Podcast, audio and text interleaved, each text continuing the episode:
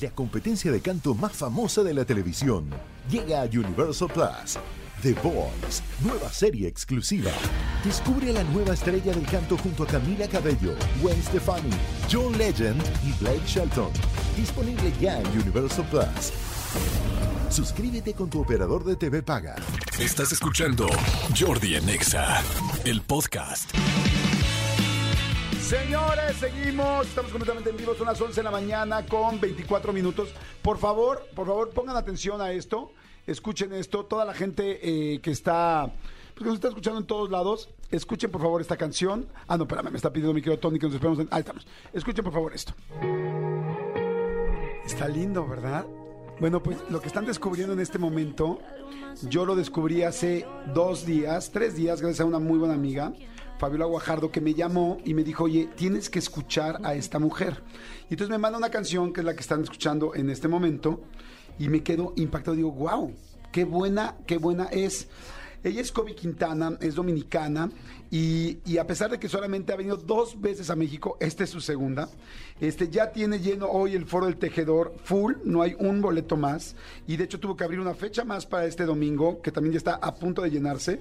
Y por cierto viene de Lima, de Bogotá, de Santiago a hacer conciertos y después se va a Gran Canaria en España, a Madrid y a Barcelona y me da mucho gusto porque es de sus primeras entrevistas aquí en México y me da mucho gusto que está aquí con nosotros Kobe Quintana. ¿Cómo estás, Kobe? ¡Qué feliz, Feliz, feliz. Gracias por recibirme, Jordi y Manolo.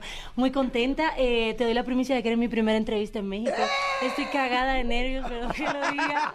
Estoy, estoy así como temblada. No, no suelo ser tan tímida, eh, pero muy agradecida. Así que gracias por, por abrirme las puertas. No, hombre, al contrario, Kobe. ¿Sabes qué? Que me da mucho gusto porque a pesar de que tienes una carrera pues ya de 10, más de 10 años prácticamente, este, aquí en México les llamamos de repente a algunos artistas que son como emergentes, que los estamos conociendo como alternativos o más independientes. Total. Y este, aquí le dimos la primera entrevista este, a, Rosa, a Rosalía en México. Bajándose del avión, sí. Este, luego a Raquel Sofía, que la conocimos aquí abajo en el, que la adoro también. Raquel. A Raquel Sofía, que sí íbamos en el lobby, me dijo, oye Jordi, este, ¿te puedo cantar una canción? Y nosotros, sí, íbamos corriendo, tenemos 20 minutos para comer. Yo, sí. Empieza a cantar en el piso abajo y así, así pero con la boca así. Nos. Le dije, ven mañana, por favor. Al otro día vino Raquel Sofía y este y me dice, pero no puedo cantar la de ayer. Le dije, ah, no, mi amor, me enamoras con una. Y me no, le dije, le dije, no, a mí me cumple lo que me enamoras. Claro. Nos la cantó y luego inmediatamente después este, nominada a los Grammys. Y, Así es. y, este, y tú también ya estuviste nominada a los Grammys en el 2021 y eh, a Latin Grammy. Estoy feliz de conocerte.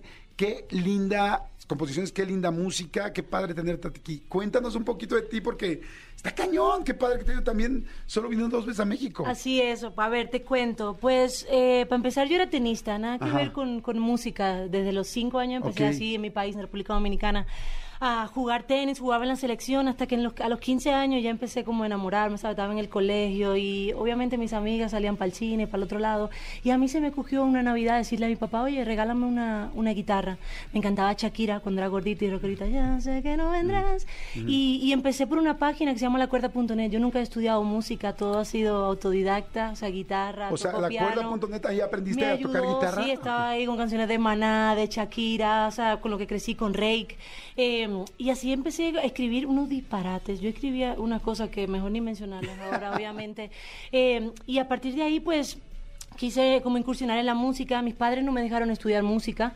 Eh, obviamente es una industria muy difícil y Les todo. preocupaba. Sí, preocupaba como que si me iba a vivir abajo del puente, básicamente tengo que decirlo así. Ajá. La verdad que el, el laboratorio me salió muy bien, el invento.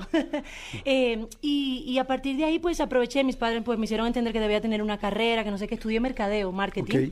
Y aproveché. ¿Dejaste el tenis? Eh, sí, ya lo jugaba, o sea, por... Sí, ya por puro amateur, nada más Sí, por gusto. ya lo dejé, Ajá. no, no quería jugar. Eh, y a partir de ahí en la universidad aproveché todos esos amigos que tenía de la carrera y le decía, oye, voy a hacer un concierto. Nunca dejé la música, seguí como... Y le decía, oye, toma, tengo un concierto, toma la boleta, me la paga después. Nunca me la pagaban, estoy en bancarrota, súper en bancarrota. Eh, Todo esto en Dominicana. Sí, en Dominicana, pero fue súper lindo porque fui creando una familia ¿qué pasa? En mi país no había un artista joven, emergente, con su guitarra haciendo canciones. Veníamos de Juan Luis Guerra, José Antonio Rodríguez, Víctor Víctor, Maridalia, eran de otra época. No había un artista joven que no hiciera reggaetón, que no hiciera merengue, sino que hiciera música de autor, pop, folk, indie, bueno, mezcla de todo un poquito. Y a partir de ahí, pues Jordi me di cuenta que esto era lo que yo quería hacer. No acabé mi carrera, le entregué el título a mis padres y empecé a tocar puertas. Y recuerdo, y me, me gustaría mencionarlo aquí, que la primera emisora que me abrió las puertas en mi país fue XFM. Me llamó Wow. Patricia, eh, Patricia me llamó cuando lancé Soy en el 2012, fue mi primera canción. A agosto del 2012 lancé Soy, ella la escuchó y a través de Simon Díaz eh, me llamó y me dijo, oye, que hemos escuchado esta canción, nos encantaría que viniera a una entrevista. Y fue mi primera entrevista también en mi país. Oye, mira qué padre. Entonces, Exa ha sido como tu casa. Mi casa, me siento en casa. Perfecto, pues así, así va a ser siempre, aquí siempre va a ser tu casa. ¿Sabes qué me gusta mucho? Que cuando empecé a escuchar tus canciones, eh, no solamente hay que tener, hay que saber bien tocar la guitarra, hay que ser entonado, hay que tener una bonita voz, como evidentemente la tienes, sino hay que ser auténtico. Eh, te escuché y dije, es muy auténtica, muy ella, las letras muy sentidas, muy interesantes, muy inteligentes. Y este, y eso es lo que hace a un artista diferente, ¿no? O sea, por me da mucho gusto que de repente decir, bueno, pues me metí en línea a estudiar, a de repente, oye, es la segunda vez que vengo a México y ya tengo dos conciertos eh, llenos, cuando realmente nunca he dado una entrevista en este país. Eso es algo impresionante de cómo los medios digitales ahora pueden hacer que tu música esté en todos lados y que la gente se enamore del sentimiento y de la emoción, porque hay gente que te escucha en otros países sin ni siquiera entender lo que estás diciendo, pero lo siente.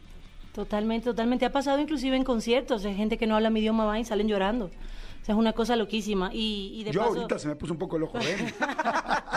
Ya, ya te iba a decir, ya te iba a decir que te, que te hicieras así, pero sí es increíble cómo las, las redes, las plataformas digitales han hecho que a, a tan solo un clic estemos ahí al alcance de países que literalmente nunca he ido, nunca he ido. Y Claro. pasaba aquí en México, no había venido nunca y era mi primer país en oyentes en Spotify, o sea, más de 60 mil personas en todo México me escuchan.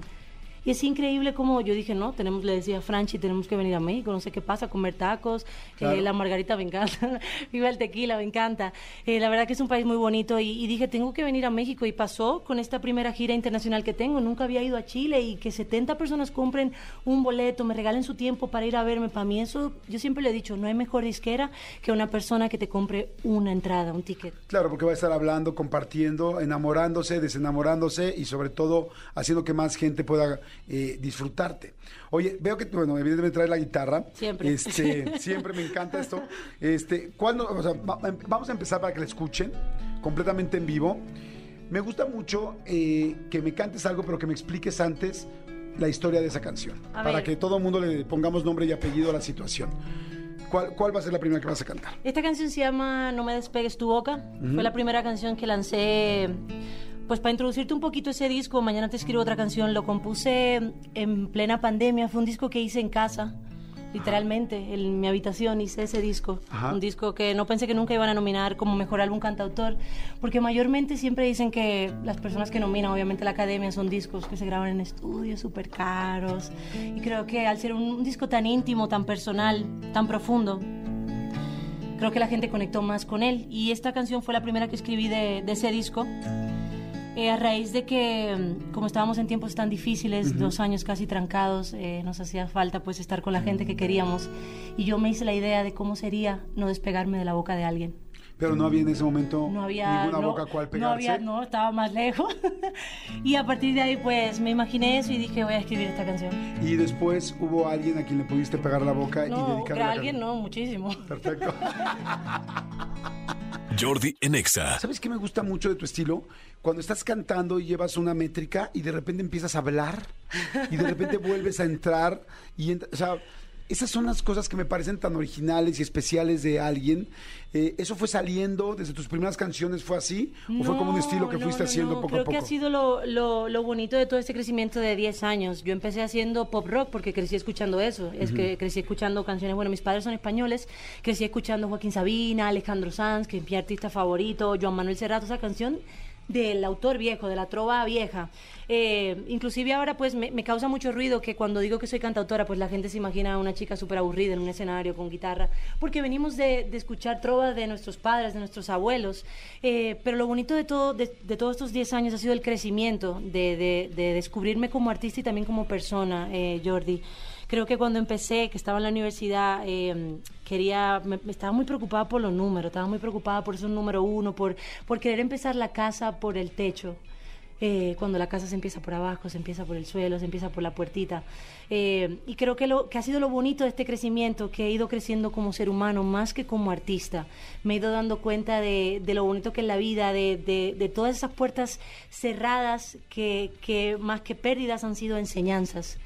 Eh, y nada, con este disco pues creo que ha sido la, la, representación de lo que soy hoy. Es el disco que me define como artista y como persona. ¿Cuántos años tienes, Kobe? 29. Digo, te pregunto porque eres no, muy, ¿de muy cuánto, joven. ¿De cuánto parezco? Como de 11. No, por favor, no, 29, 29 añitos. Ya Te ves muy chica. No, sí, sí, te ves perfecto de 29, 27, 28. Gracias. Oye, pero ¿sabes qué es muy lindo?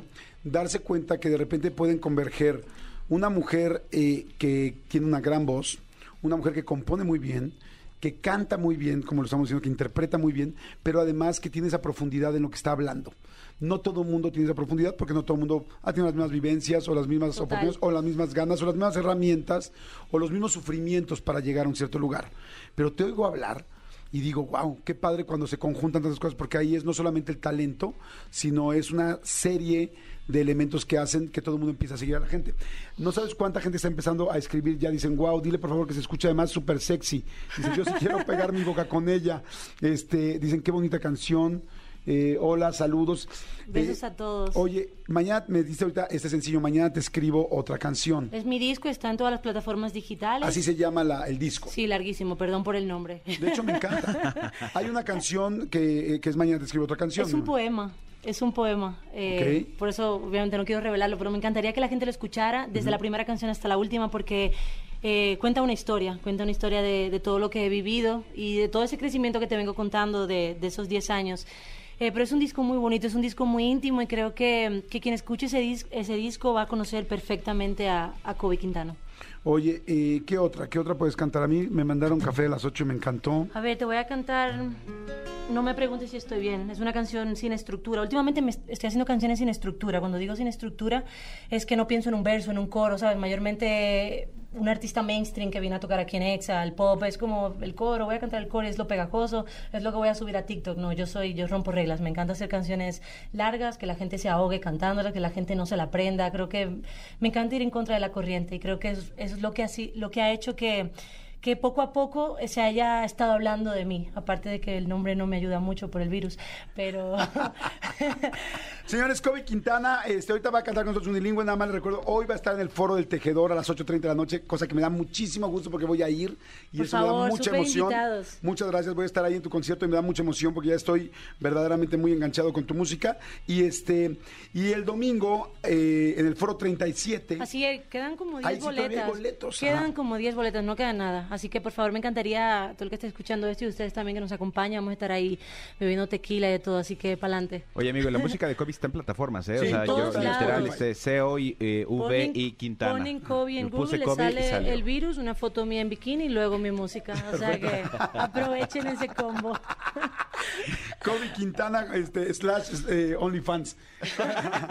Kobe Quintana, este, bueno, busquen Kobe Quintana en Spotify, obviamente. La gente que quiera los boletos para el domingo, que ya son los últimos que hay, están a la venta en kobequintana.com.